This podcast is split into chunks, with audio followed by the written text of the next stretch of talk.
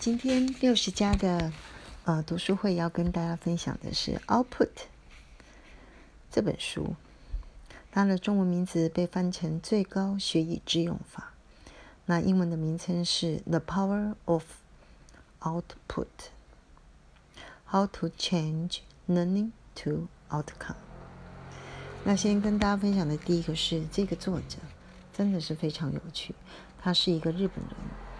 一位精神科的医生，他在二零二零年三月出版这本书的时候，他在过去的十年已经出版了二十八本书。所以，第一个，他是一个非常惊人的输出能力以及持续力。他有提到，在电子报的部分，他每一天呢，呃，更新，那持续了三十年。他的 Facebook 呢？也是每天更新，也持续了八年。在写作方面，每一天呢，他会写三个小时以上，已经持续了十一年。那出版品呢，每一年呢，两至三本，持续了十年。所以在二零二零年三月出版这本书的时候，他已经出版了二十八本。那对于他的新作品的讲座，每一个月呢？两场以上，持续了九年。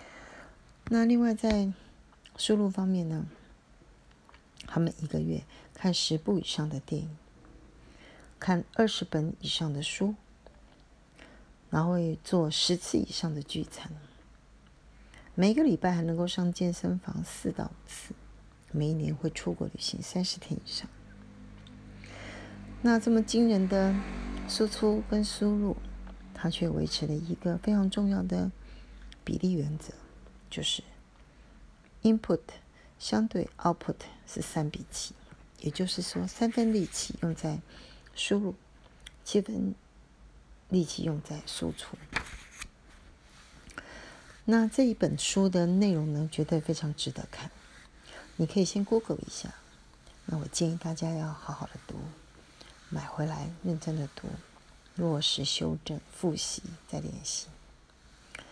那我想跟大家分享的是，这是一个连我都想要赶快落实。在里面跟大家分享一下一个有关于三分之一人生的想法，就可以知道时间真是珍贵啊。第一个，我们一天有二十四小时，我们到底是怎么过的呢？大部分的人，三分之一八个小时在睡觉。三分之一八个小时在工作，下剩下的三分之一八个小时里面，可能两个小时在替家人做一些家事，比如说打扫啊、煮饭啊、洗衣服等等。两个小时呢，给了朋友去聚餐啊、打屁。那两个小时呢，我自己总要吃饭吧，所以给自己的时间剩下多少呢？另外呢？我们的一生中也可以分为三段。如果我们假设能够活到九十岁的话，第一个三十年是成长学习的阶段，目标呢就是希望能够啊赚自己的钱，独立。第二个三十年呢啊那就努力的工作成家，这时候的目标就希望能够财务独立，让能够存够能够安心退休的钱。到第三个十年的时候呢，我觉得也可以分为三个阶段。第一个阶段的十年是所谓六十加的人，黄金十年。第二个十年呢，六十加加，就是七十以上的人，也许还可以在黄金十年吧。但是到了第三个十年的时候，已经八十加的人了，这时候会快速衰老，什么事也都不容易做了。所以，如何掌握？六十家人的黄金十年呢？我们到底如何想好好的过一天、一周、一月、一个季、一个年？有一种说法，你如何过一天，就如何过一生。嗯，我自己觉得，一天的二十四小时对六十家的人来讲，可以做一个重新的调整。譬如说，原来的工作八小时，就换成。Input 两两个半小时，专门做听跟读。再来就是 output，五个半小时，重点在写跟说。那当然睡觉还是要八个小时，剩下的八个小时还是一样，分配给家人，分配给朋友，分配给吃饭。那这里面最重要的两件事情，我希望能够做一个小时的运动，slow jogging，每一次三十分，两次。另外拿一个小时来好好的洗澡、刷淋巴跟按摩等等。那第二件事情呢，就是 podcast。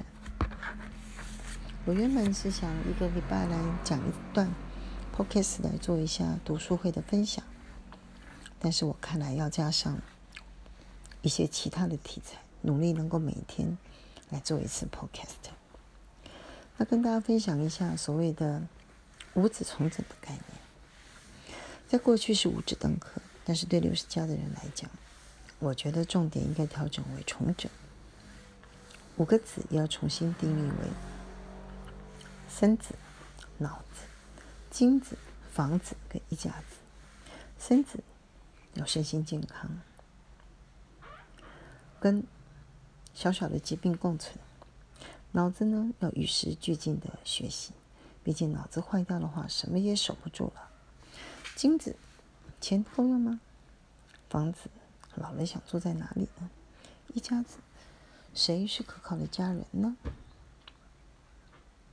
另外也想新增一些单元放到六十家的奇妙旅程中，例如六十家的好好玩，六十家的好实在，跟六十家的老伴们等等。好，今天先跟大家分享到这里。